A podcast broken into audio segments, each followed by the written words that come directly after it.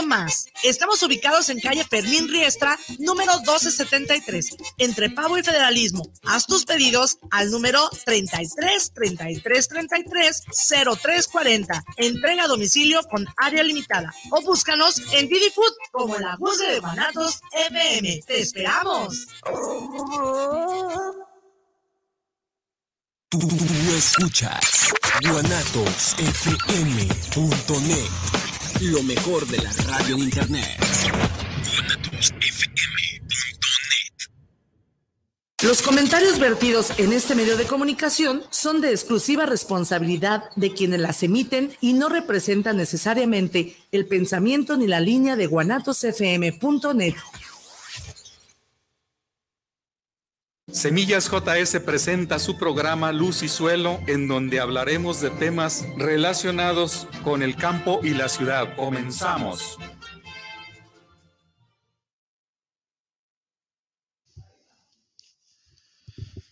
Muy buenas tardes.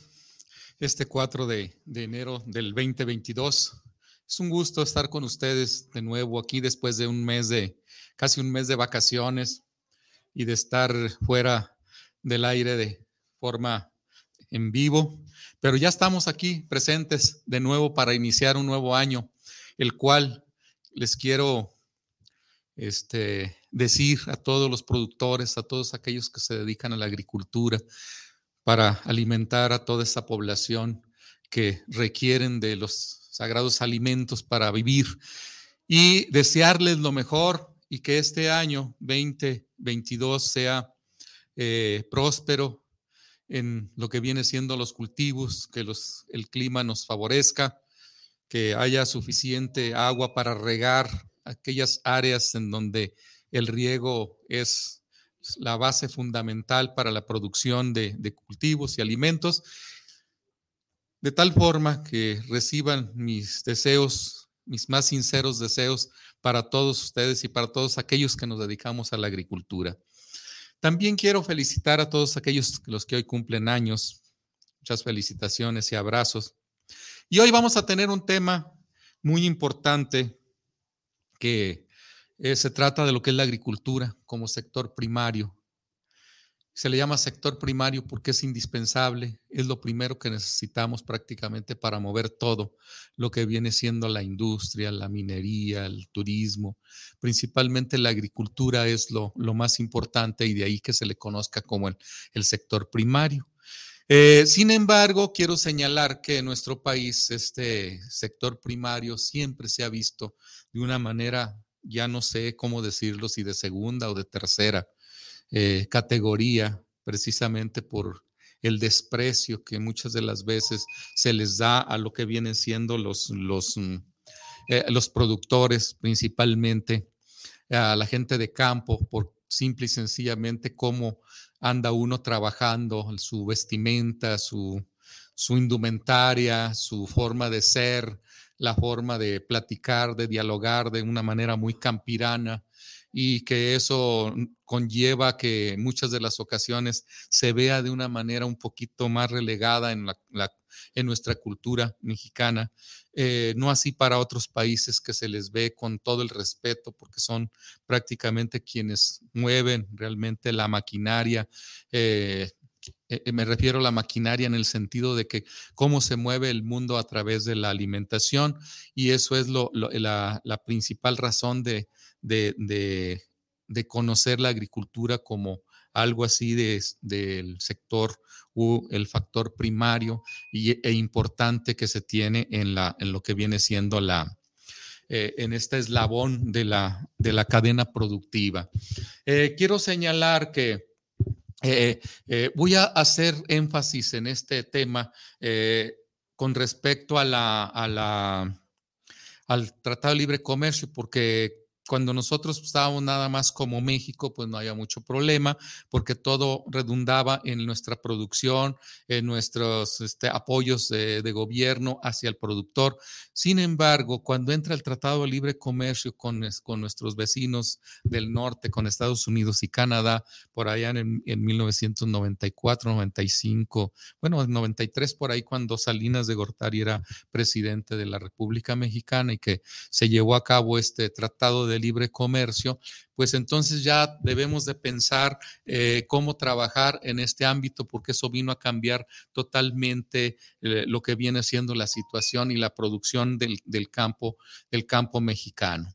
Tal es el caso de que eh, este tratado, eh, pues no precisamente es de pura agricultura, sino que también son de otros aspectos. Sin embargo, en la agricultura nosotros llevábamos una desventaja eh, abismal comparado con Canadá y con Estados Unidos. Ahorita vamos a ver un poquito más en detalle eh, algunas, algunas eh, cosas que se plantean tanto en un país como en otro, eh, que estamos dentro del Tratado de Libre Comercio. Pero antes de ello, yo quisiera hacer un comentario que cuando se hizo el Tratado de Libre Comercio o se llevó a cabo el Tratado de Libre Comercio, eh, por ahí este José Luis Calva escribe un libro que, se, que, que, lo, pues prácticamente hace en su portada una, son tres, tres flores y en la parte central de cada flor este, tenemos nosotros este, eh, las banderas involucradas en el Tratado de Libre Comercio,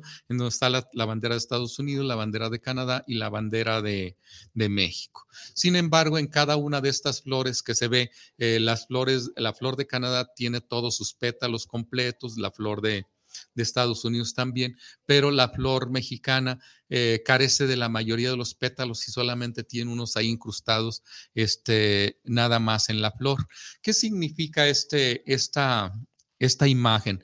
Pues que prácticamente llevamos mucha desventaja en el ámbito, en el ámbito agrícola eh, principalmente. Y en este libro me llamó mucho la atención el cómo este, tienen en, en, la, eh, en el ámbito agrícola mecanizado, eh, ¿Cómo se hace la comparación? En primer lugar, si nos vamos al factor principal o al cultivo principal que era el maíz o que es el maíz, eh, en cuanto a rendimiento, nosotros no llegábamos allá en ese tiempo más allá de, de 1.8, 2 toneladas de media de rendimiento y Estados Unidos traía una de 6 y media y Canadá está de 7.5 toneladas por hectárea de media de rendimiento. esa es una desventaja habitual mal. Sin embargo, este, dieron un tiempo de gracia de 15 años este, para que México este, reestructurara eh, todo lo que viene siendo la infraestructura, el apoyo realmente a los que sembraban, a los, a los agricultores eh, cultivadores de maíz, para equilibrar y llegar a un, pues algo que sea más similar para ser competitivos con, nuestro, con nuestros países, nuestros países vecinos. En este caso, pues este, esos 15 años que se, que se dieron para que eh, hiciera ese, ajuste, pues era suficiente, se consideraba que sería suficiente. Eh, ahorita lo volvemos a tocar un poquito más adelante, que no fue el caso, no fue tal cual. Sin embargo, también hacía señalamientos de la maquinaria por ejemplo, este, en Estados Unidos era 1.5 tractores por, por, agricultor en Estados Unidos, en Canadá este, eh, dos tractores por, por agricultor y en México eran 100 agricultores por tractor. O sea, esto significaba que eh, prácticamente era un tractor para muchos productores. De ahí que imagínense ustedes para la siembra que se requiere y, sobre todo es la época, eh, es de temporal, el, el 80% desde temporal, eh, que entra el temporal y todo el mundo quiere sembrar y 100 productores esperando un tractor ahí que, que inicie y termine, pues en pocas palabras, unos iniciaban a tiempo y ya los últimos estaban en casi casi en época de fecha de eh, fuera de fecha de siembra porque ya le había tocado demasiado tarde. Con, su con el tractor. Y eso era muy, muy difícil. Pero no muy satisfechos con esas circunstancias de que son un tractor por cada 100, también vamos a ver que la, la vida, eh, la edad de los tractores, el del parque, del, del, parque, del parqueadero de Canadá, que tenía de alrededor de eh, 4 a 5 años, en Estados Unidos también de 5 años, eh, más o menos oscilaba entre eh, sus, la edad de sus tractores y en México era de 25 años. O sea que significaba que la mayoría de los tractores que tenían los productores mexicanos tenían 25 años de uso.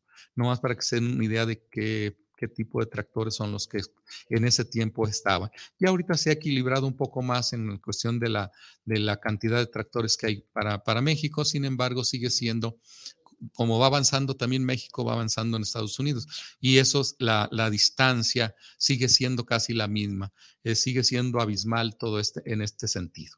Ahora, bien, este, si nosotros entramos aquí a, lo que viene siendo ya, vamos a hablar de, de, eh, los tres países y vamos a hablar de, eh, de Estados Unidos, dice un subsidio, el subsidio que se da este, agrícola es un subsidio agrícola, también llamado incentivo agrícola, que es un incentivo gubernamental destinado a la producción agrícola con el, objetivo eh, eh, de regular, de regular este, la producción agrícola. Fíjense, nada más para que se den una idea de cómo se percibe los subsidios en Estados Unidos y los subsidios en México.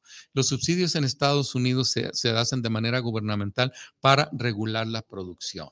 ¿Esto qué significa? Que son autosuficientes, tienen una producción este, eh, eh, mayor a la que requieren y eso a veces les trae como consecuencia eh, problemas este, en los ajustes de los precios cuando se viene una sobreproducción o cuando producen más, de tal forma que les dan incentivos a los productores para que dejen de sembrar, o sea, para que no siembren, para no desajustar lo que viene siendo los precios y no modificar el precio que tienen debido a una sobreproducción y les pagan, les dan incentivos para que siembren otros cultivos, les dan incentivos para que eh, no siembren y reciban ellos de todos modos su recurso económico como si hubiesen sembrado y de esa manera ya no hay un incremento. Más bien hay un, no hay un incremento en la producción y obviamente una pérdida en el, en el, valor de estos insumos. Por otro lado, los subsidios que permitan administrar y suministro de los productos agrícolas de influir en el costo y el suministro de dichos productos, o sea, para equilibrar lo que viene siendo el costo. Ejemplos como son en el cultivo de trigo, para maíz, forraje, eh, sorgo, cebada y avena. Eh, recordemos que Estados Unidos no consume maíz eh, para consumo humano. Este es más bien para uso forrajero. Eh, o que lo venda para consumo humano para otros países, eso sí es viable. Y así este tiene estos incentivos hacia también a otros cultivos, no nomás a granos, sino algodón, leche, arroz, cacahuate, azúcar, tabaco y, oleaginosas como son la, soya. Eh, ya también puede ser en aspecto ganadero. Eh, esta eh, asociación o esta agrícola de apoyo al campo es mediante principalmente de siete cultivos que son los que entran los, los, subsidios, que son maíz, trigo, algodón, arroz, tabaco y leche, que son los principales que Estados Unidos este, apoya económicamente para este, subsidia hacia el agricultor para, ya sea para equilibrar o para este, eh, incrementar la producción en algunos de ellos. Eh, a, diferencia de otros, eh, de, los subsidios tradicionales que promueven la producción de productos. estos precios, estos han impulsados por la, producción de cultivos, que son los famosos subsidios tradicionales. ¿Qué pasa cuando requieren de cierta producción. Por ejemplo, están viendo que van a exportar este, ciertos productos y eh, el agricultor no lo siembra, entonces hay un subsidio y hay un apoyo por parte del gobierno para incentivar la producción y de esa manera este, tener, tener ese producto, el cual pueden ellos comercializar. Estas... Eh, Este tipo de, subsidios, obviamente, son criticados mediante, eh, eh, en aspectos ya desde un punto de vista mundial, porque imagínense cómo están, están subsidiando la producción fuertemente, pues obviamente tienen facilidad para que sea una, un, a bajo costo o no es que sea bajo costo, sino que le sale muy barato al productor por los subsidios y se vende barato y esto desequilibra, desequilibra perdón, a lo que viene siendo los mercados mundiales por los precios bajos que tienen estos agricultores, principalmente en los países pobres. ¿Por qué? Porque los países pobres están produciendo sus productos y los quieren vender caros y no los pueden vender caros porque Estados Unidos los vende baratos. Esto no sucedió. En 1982, cuando eh, Miguel de la Madrid eh, Hurtado entra a lo que viene siendo de presidente de la República, este retira estos, todos los programas de gobierno, eh, los programas gubernamentales los retira, incluyendo el extensionismo de los, lo que viene siendo los, ingenieros agrónomos ya no tenían empleo porque quita todos esos programas de gobierno y quita los subsidios. ¿Y cuál es la razón principal? Precisamente porque los subsidios que tiene Estados Unidos para el cultivo del sorgo y del maíz eh, son tan fuertes que para el agricultor le es barato producir y el producto es barato. Lo exportan y es económico, eh, de tal forma que nosotros en ese año de 1982-83 este, se compraba sorgo a Estados Unidos a un precio de 320 pesos la tonelada, a diferencia de la producción que teníamos nosotros en México, que tenía un costo de 520 eh, pesos por tonelada. Esto significa que, que teníamos nosotros un gasto de 200 pesos más, de tal forma que esa entrada de esos sorgos baratos subsidiados por Estados Unidos a sus productores nos afectaba drásticamente a los productores nacionales, de tal forma que era casi imposible producir sorgo en México precisamente por lo barato que estaba eh, en, Estados Unidos. Y principalmente los países pobres son los que resienten esos subsidios de los gobiernos de los países desarrollados, desarrollados porque precisamente no pueden este, vender sus productos eh, por los costos de producción que estos tienen. Eh, en este caso, ahí estaríamos nosotros eh, más o menos manejando. Y Estados Unidos se ha caracterizado por un buen subsidio a sus productores. En Europa la política es muy común eh, mejorar la productividad. Según la, la Comisión Europea, tiene tiene como objetivo principalmente apoyar a agricultores y mejorar la productividad agrícola para los consumidores que tengan un suministro de alimentos asequibles. Pero este es, en este sentido, ahí en la Unión Europea, sin embargo, pueden generar la, la, una vida y lo hacen para generar una vida razonable con sus productores. Si nosotros podemos ver eh, eh, que esos países desarrollados tienen una visión mucho más amplia de quien produce los alimentos. O sea, le da mucha importancia a quien produce los alimentos. No están rezagados, ni relegados, ni restringidos, así como aquí en nuestro país lo, vemos prácticamente ese, ese retraso, ese, eh, pues, ¿cómo pudiéramos decir? Como algo eh, sin importancia lo que es la producción de alimentos, porque es más fácil comprar este, eh, importar productos más económicos que lo que se está produciendo.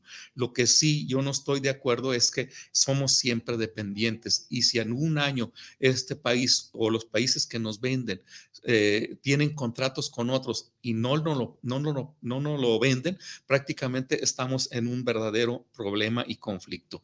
Y si ustedes pueden ver aquí, la Unión Europea eh, tiene esa característica de que el agricultor eh, tenga este, apoyos no nada más para su productividad, sino también para la gestión de la sustentabilidad de los recursos naturales, así como el, este, el cambio climático, cómo combatirlo, mantener zonas rurales con, eh, con paisajes en toda la Unión Europea, mantener viva la economía rural promoviendo empleos en la agricultura, industrias agroalimentarias y sectores sociales. Cuando nosotros vemos todas estas estas características que, presentan esta, estos países desarrollados, ahí es donde se da uno cuenta realmente la importancia de lo que es la agricultura para ellos.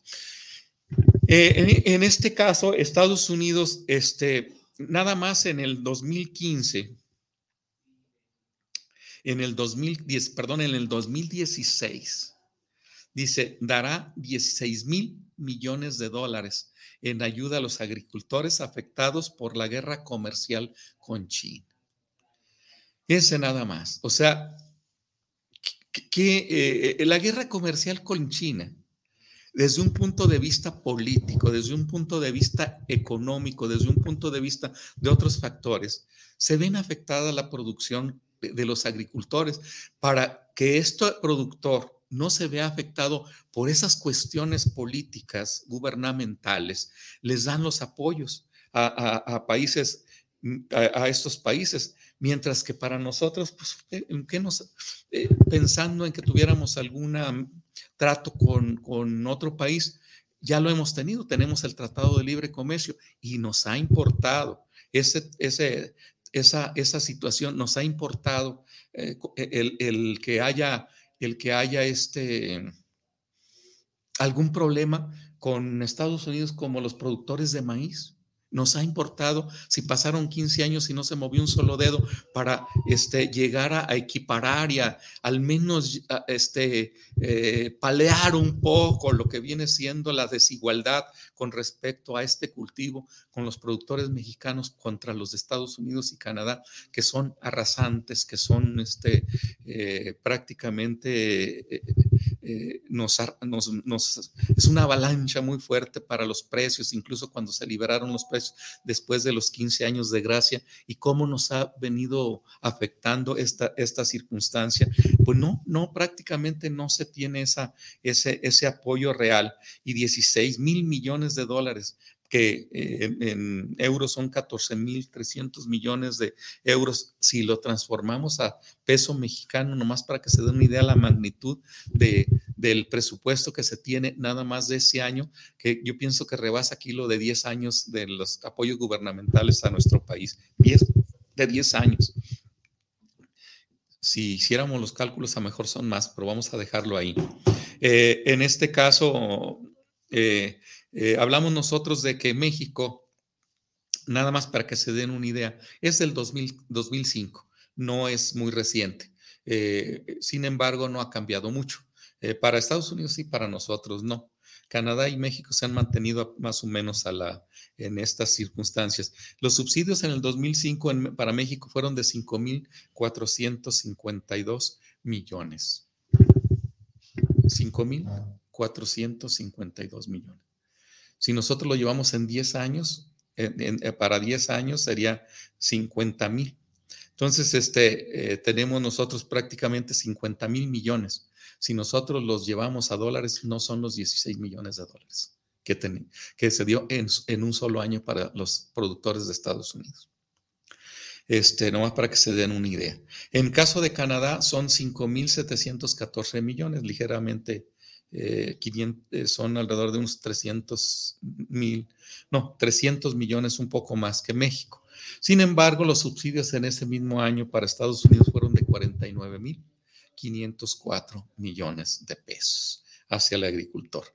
No para que se den una idea de con quiénes son nuestros competidores y cómo es el apoyo real a lo que viene siendo el campo. Y eso pensando en que son dólares. Eh, perdón, aquí son, estamos hablando aquí de pesos, de pesos, porque está equiparado hacia la moneda de este.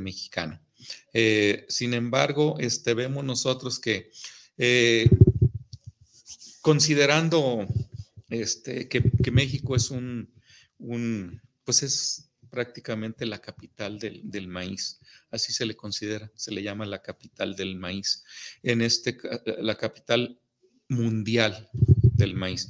Eh, ¿Cuál es la, la, producción mundial de maíz? Anualmente se producen 850 millones de toneladas eh, de este grano en 162 mil millones de hectáreas con una producción promedio de 5.2 toneladas por hectárea. Fíjense nomás, ni toda la, producción mundial este, que se tiene son el promedio, nosotros lo tenemos. Nosotros tenemos un promedio de 3, 3.1 toneladas por hectárea eh, de media nacional. O sea que no, estamos muy lejos de la media, de la media internacional. Los productores más grandes son obviamente Estados Unidos, China, que producen el 37 y el 21% respectivamente. 37% Estados Unidos, 21% China, los como principales este, eh, productores este, eh, e internacionales. Y aquí tenemos, este, ¿y cuáles son los principales exportadores de, de, maíz? Pues tenemos este, a Estados Unidos con 51 mil millones de, kilogramos, este, Argentina 36 mil, Brasil 34 mil, Ucrania 37, perdón, 27 mil, Rumania 5 mil y ahí sucesivamente se van. Y obviamente, pues México no es exportador.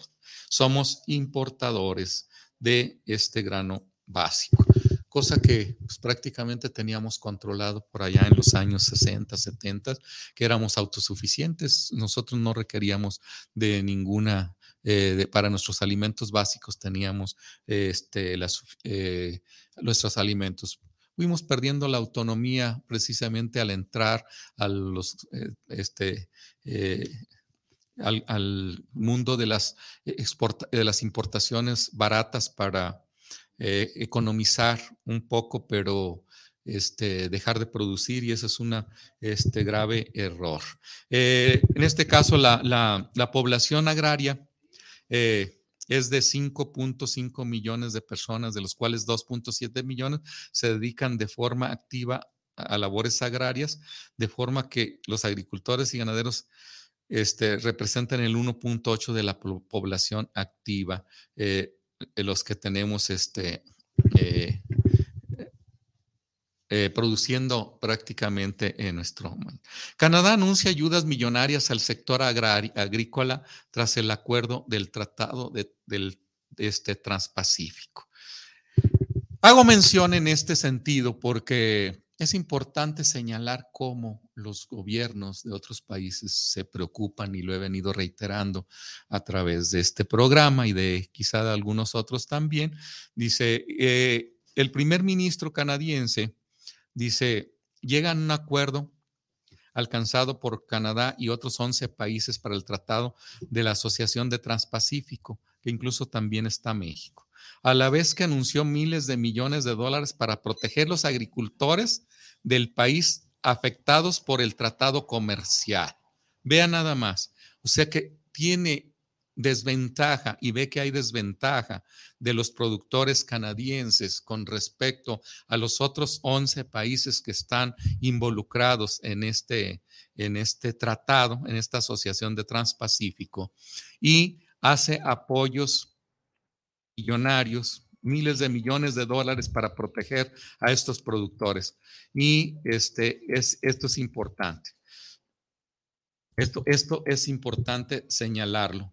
Eh, el mandatario anuncia que en los próximos 15 años, 4.3 millones de dólares canadienses, 3.2 millones de dólares estadounidenses para ayudar a los agricultores y al sector productivo de productos lácteos y mitigar el, impacto del acuerdo. O sea que durante 15 años estarán este, aportando apoyos para equilibrar y en ese tiempo sería suficiente como para que eh, ver cómo se puede desarrollar actividades relacionadas que se puedan ser competitivas con, con los, otros, los otros países prácticamente. Eh, esta agricultura canadiense participa con el 2.2 del Producto Interno Bruto, que son los cereales principalmente, un 77% de la producción agrícola del total del país, es el resultado principalmente de la producción de trigo y un 40% de cebada. De tal forma que este, prácticamente su producción eh, mucho más fuerte es precisamente la de, la de, la de trigo la de trigo pues el 40% y de cebada 21% y el maíz solamente el 14% de lo que tiene este, esta, esta producción. Eh, ¿Por qué hago mención este, esto de Canadá? Porque nos incumbe. Hay incumbencia porque dependiendo del rendimiento que tengan y la producción que hay de maíz principalmente en Estados Unidos y Canadá, repercute directamente eh, hacia lo que viene siendo la producción del campo mexicano. Y es por ello que se hace este tipo de, reflexión. Este, aunque solo el 4% eh, era en el año de 1970 y el 7% para el 2020, eh, del, de todo el, suelo de Canadá, o sea, que eh, tenía un 4% que le dedicaba a lo que viene siendo la, agricultura y ahora el 7%.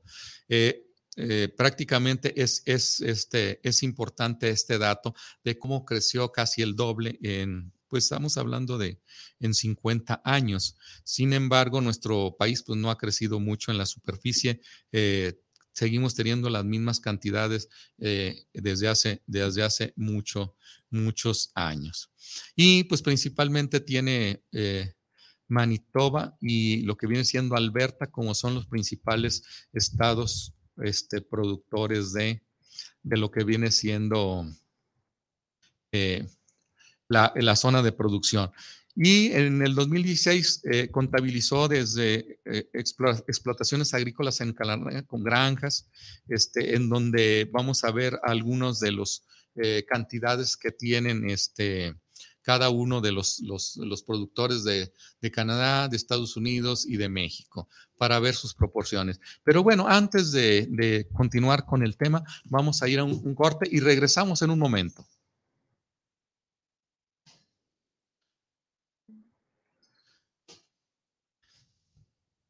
Sí, este, vamos a...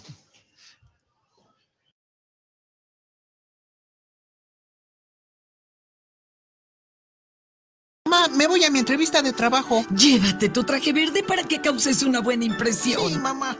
Para una buena impresión, qué mejor que los talleres gráficos de México. Este 9 de enero, acompáñenos en un programa especial desde Talleres Gráficos de México. La música de Alberto Pedraza y su guaracha sabrosona. La hora nacional, el sonido que nos hermana. Somos Fernanda Tapia y Sergio Bonilla. Esta es una producción de RTC de la Secretaría de Gobernación. Gobierno de México. Soy una mujer afromexicana y tengo derecho a vivir en un país con cero racismo y cero discriminación. Soy una persona que vive con VIH y quiero un país con trato igualitario y cero estigmas. Soy trabajadora del hogar y quiero que mis derechos laborales sean respetados y vivir libre de discriminación. En el CONAPRED trabajamos para que tus derechos y libertades los vivas libres de estigmas, prejuicios y discriminación. Si te discriminaron, acércate al CONAPRED. Gobierno de México. La nueva política de salarios mínimos es producto del diálogo y consenso entre empresarios, trabajadores y el gobierno de México por reparar años de injusticia para millones de personas trabajadoras. En solo tres años, de manera responsable y sostenida, el salario mínimo ha aumentado 73% en términos reales. Con mayor poder adquisitivo, hay más consumo y dinamismo en la economía. Por el bienestar de todos, un salario digno. Gobierno de México. Hola, ¿cómo están? Yo soy Jackie González, locutora y conductora acá en Guadalajara y los quiero invitar a que escuchen todos los jueves de 3 a 4 de la tarde por Guanatos FM lo que callamos los agentes de seguros, el espacio donde se dice la neta de los seguros, que además de aprender está súper entretenido y divertido, así que no se lo pierdan. En la Cámara de Diputados reconocemos con la medalla Sor Juana Inés de la Cruz a las mexicanas que dejan huella. Si conoces a una mujer que trabaja por los derechos y la igualdad de género, consulta la convocatoria y regístrala en medallasorjuana.diputados.gov.mx. Tienes del 4 de enero al 11 de febrero de 2022. Cámara de Diputados, Legislatura de la Paridad, la Inclusión y la Diversidad.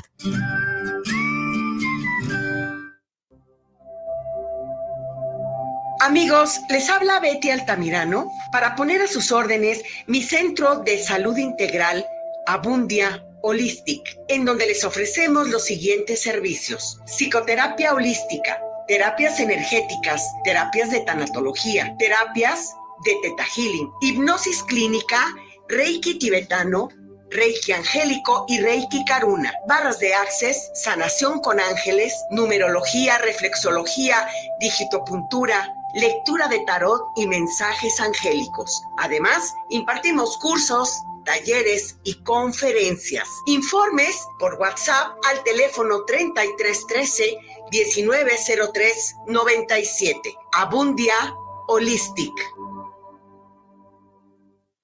Organización Musical Pausa, la mejor opción en música versátil para tu evento. Paquetes diseñados a tu necesidad y presupuesto. Que tu evento sea inolvidable. Souvenirs, iluminación, excelente ambiente y extenso repertorio musical. Organización musical Pausa. Contrataciones al 3332 70 57 47 y 3335 77 43 28.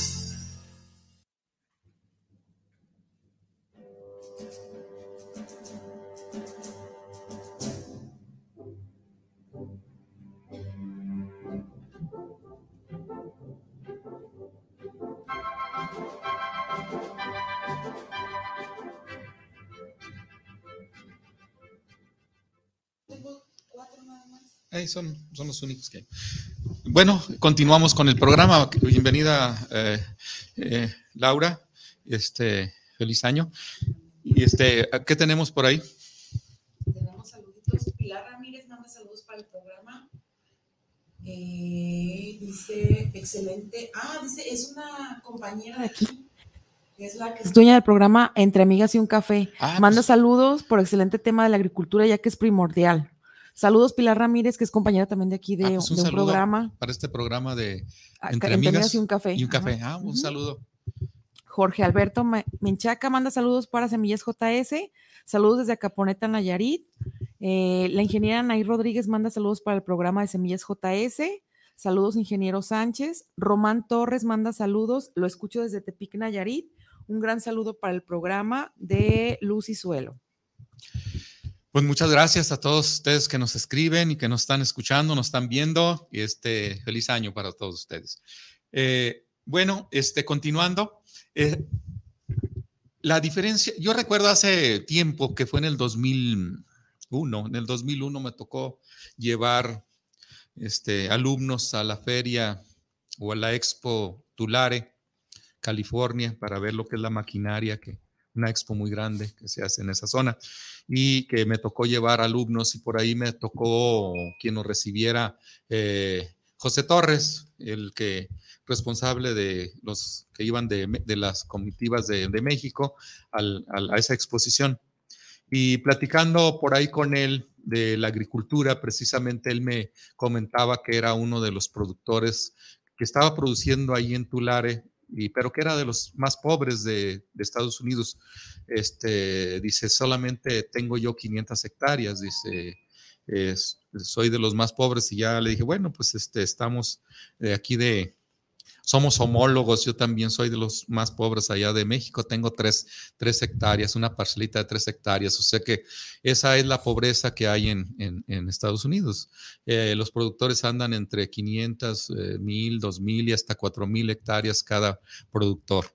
Eh, sin embargo, en Canadá tienen, en el 2016 se tiene un estudio en donde las granjas canadienses son de 3 kilómetros cuadrados. Esto significa que tienen 300 hectáreas cada productor aproximadamente, eh, con las que ya señalé en Estados Unidos. Y México tiene una media de, de sus granjas agrícolas de 3, de 5 hectáreas, entre 5 hectáreas aproximadamente por productor. O sea, eso significa que hay unos que tienen más, otros que tienen menos, pero realmente es muy poco lo que se lo que tenemos nosotros en México como para ser competitivos con la con las este con las demás este con los demás eh, pues nuestros países competidores o con los que estamos trabajando en el Tratado de Libre Comercio. Eh, ya se había comentado que a pesar de que México, la Ciudad de México, es la ciudad capital del maíz. Así está este, identificada y, eh, y más bien este, eh, reconocida a nivel internacional como la capital mundial. La agricultura en México es considerada como una de las actividades económicas de mayor relevancia, ya que generan gran cantidad de empleos en el país. Es considerada como el sector productivo más importante desde el punto de vista económico, social y ambiental, ya que de esto depende la alimentación primaria de millones de mexicanos. Si sabemos nosotros cuántos millones de mexicanos, pues ya estamos alrededor de los 130 millones de, de mexicanos en México y que todos, todos nos alimentamos y que tenemos la, la, algunos dicen la mala costumbre de comer tres veces al día, otros puede ser la buena costumbre de comer tres veces al día para estar sanos y saludables y eso es lo más importante. A pesar de que sea una, un, considera el sector productivos de mayor importancia, no ocupa el primer lugar en cuanto al escaño de reconocimiento de la población como lo que viene siendo el agricultor, ya que viene siendo despreciado, viene siendo relegado en las ciudades, en las grandes urbes, precisamente por considerarse de campo, de rancho y con guarache. ¿Qué importancia tiene la agricultura hoy en día? La agricultura se desempeña un papel crucial en la economía del país y la columna vertebral del sistema económico. Nos proporciona alimentos, materias primas y oportunidades de empleo en la población y son empleos saludables, excepto en aquellos lugares donde las, no les dan las condiciones adecuadas para lo que viene siendo la aplicación principalmente de este de eh, pues todo el cuidado que le dan, sobre todo de la aplicación de productos químicos. También produce lo que viene siendo el forraje para la alimentación de lo que viene siendo el ganado. Eh, México es el principal país exportador del mundo, pero no precisamente del cultivo el cual consumimos sino que es cerveza, tomate, chiles, frutos rojos, aguacate, tequila, entre otros, pero los más importantes son estos. De tal forma que nosotros producimos este, la cerveza y, la, y el tequila, que son los principales, y algunos alimentos como son, pero no son primarios, ni son dentro de la dieta eh, básica de lo que es el mexicano, el tomate y los frutos rojos, aguacates. Esos pues prácticamente no son, lo, no son la prioridad y este, eh, el principal... es México se caracteriza por una producción de cerveza artesanal que es la que en el mundo pues es importante.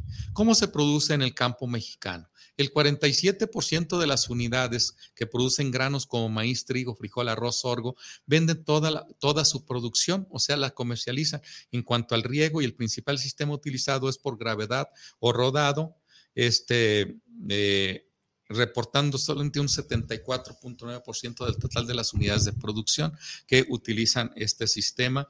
Eh, esto es un dato reciente del INEGI 2020-20. Digo reciente porque estábamos hablando no más allá de un año, año y medio, ¿no? Eh, el, mismo INEGI nos, este, nos da un valor de 5.5 millones de personas dedicadas a lo que es el área agrícola, lo cual de ellas el 56% son personas de agricultores y el 44% son trabajadores de la, del área agrícola es decir, o sea que trabajan como jornaleros. De esos 5.5 millones que se dedican a la agricultura, eh, afortunadamente el 56% son propietarios, cuando debería de ser todos propietarios, aunque se dedicaran también y fueran prácticamente jornaleros, pero que a la par tuvieran también su área específica. Eh, en, sí, este, el, eh, el INEGI reporta que de, de esta 4 millones de unidades de producción con actividad precuaria y forestal, el 67% son menores iguales al 5 hectáreas, lo que señalaba hace un rato comparado con otros, con otros países. Eh, o, principalmente los países que estamos trabajando en esto. Ahora, el, eh, eh, ¿cómo es el subsidio en el campo? Pues prácticamente es, un, es, un, es imprescindible lo que es el apoyo al campo, precisamente los subsidios, eh, eh, porque es una labor donde al ser una labor primaria no, es no tiene valor agregado muchas de las ocasiones y esto hace que prácticamente pues no sea muy redituable y es por ello que requiere de subsidio y es en todo el mundo la agricultura subsidiada unos con mayor proporción, otros con menor. Lo demás sería subsistencia, pero ya lo que es la agricultura comercial está subsidiada. Eh, y obviamente estos subsidios que se dan al campo es para incrementar la producción y el bienestar de los mexicanos. Si se fijan aquí, nuestros subsidios no son para eh, dar un, un, equilibrio comercial y de mercado, sino más bien es para este, eh, tener y lograr un incremento en la producción agrícola debido a este subsidio que recibe este, el, campo, el campo mexicano.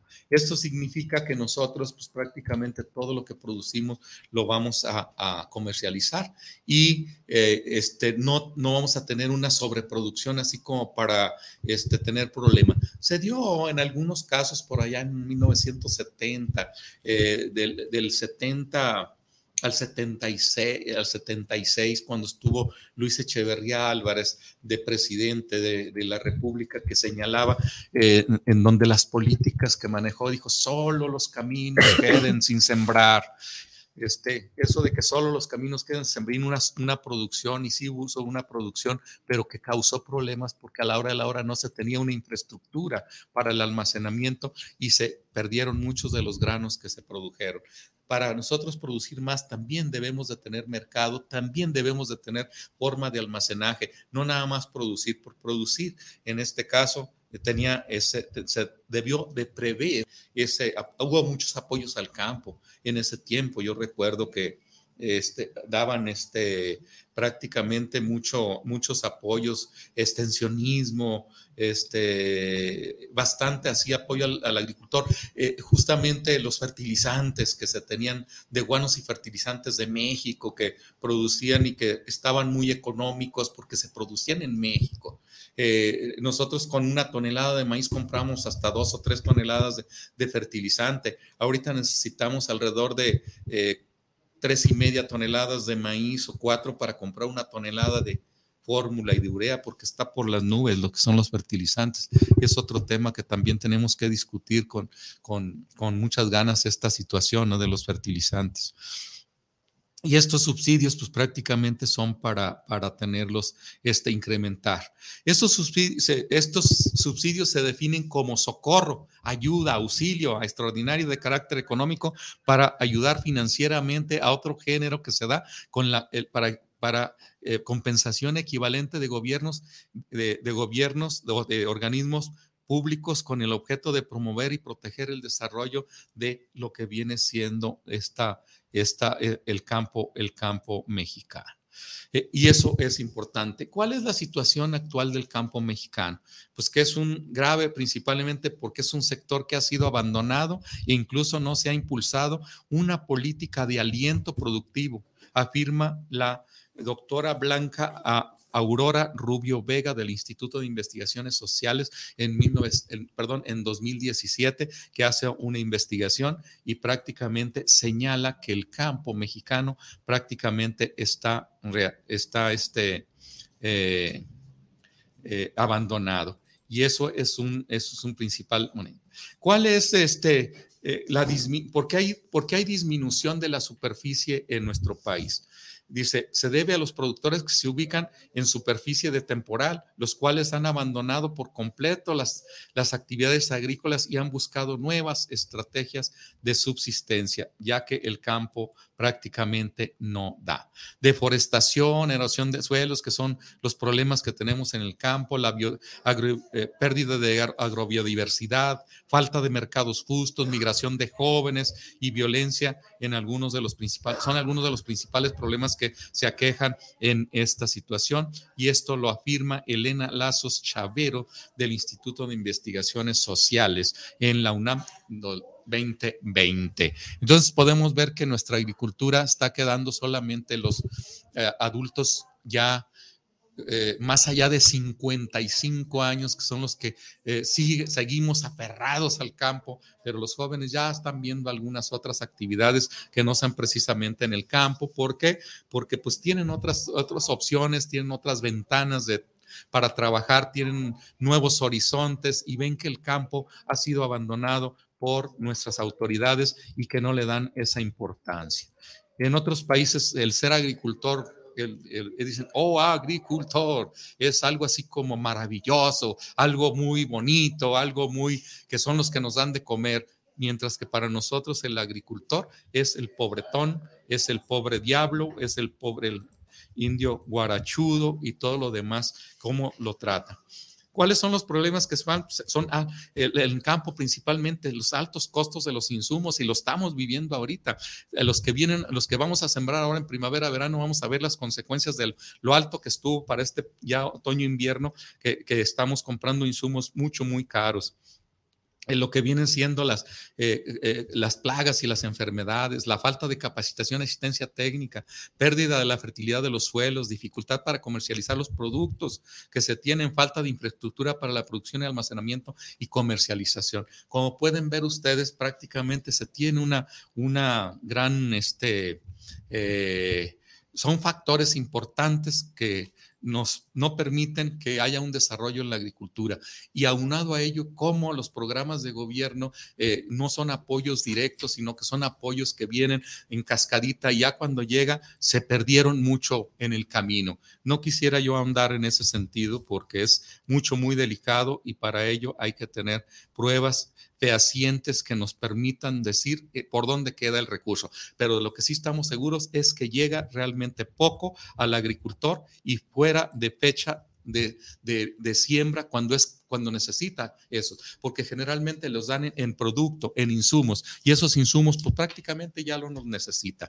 Tenemos algo por ahí, este. Sí, eh, llegaron unos saluditos ahorita aquí por, el WhatsApp. Eh, manda saludos Pedro Rubalcaba, dice que saludos para el programa Semillas JS y excelente tema el de, la agronomía. Perdón. Josefina Gutiérrez manda saludos desde Zapopan para el programa Semillas JS. Eh, Joel Valadez, saludos para el programa Luz y Suelo desde Cruz de Lota. Y el ingeniero Héctor Vega manda saludos para el programa Luz y Suelo desde Tlaquepaque. Saludos, ingeniero José Sánchez. Pues un saludo para todos ustedes que nos vieron, que nos escucharon y pues para el próximo martes aquí estaremos de nuevo. Muchas gracias, este ingeniero Israel, Laura, por el apoyo que nos dan al programa Luz y Suelo y este eh, Semillas JS les da eh, un feliz año eh, y que sus metas y sus deseos se cumplan a cabalidad y pues este para aminorar un poquito lo que viene siendo los costos de producción. Semillas JS tiene híbridos y variedades amarillos y blancos a un precio razonable en donde pueden ustedes este, adquirirlos con nuestros distribuidores autorizados, eh, están en la parte de lo que es Jalisco, Nayarit y, Michoacán, que es Colima, también tenemos este, donde pueden adquirir estos productos de alta calidad, de buen rendimiento y económicos. Eh, muchas de las ocasiones una, una tercera parte o un 50% de su costo con respecto a, los, eh, a las empresas competidoras o que estamos trabajando en el mercado de la industria semillera y esto también nos puede aminorar un poquito los, los costos de producción sin castigar el rendimiento. Bueno, nos vemos el próximo martes. Feliz año. Este fue su programa Luz y Suelo, donde usted aprendió lo mejor de lo que ocurre en el campo y la ciudad. Los esperamos la próxima semana por esta estación.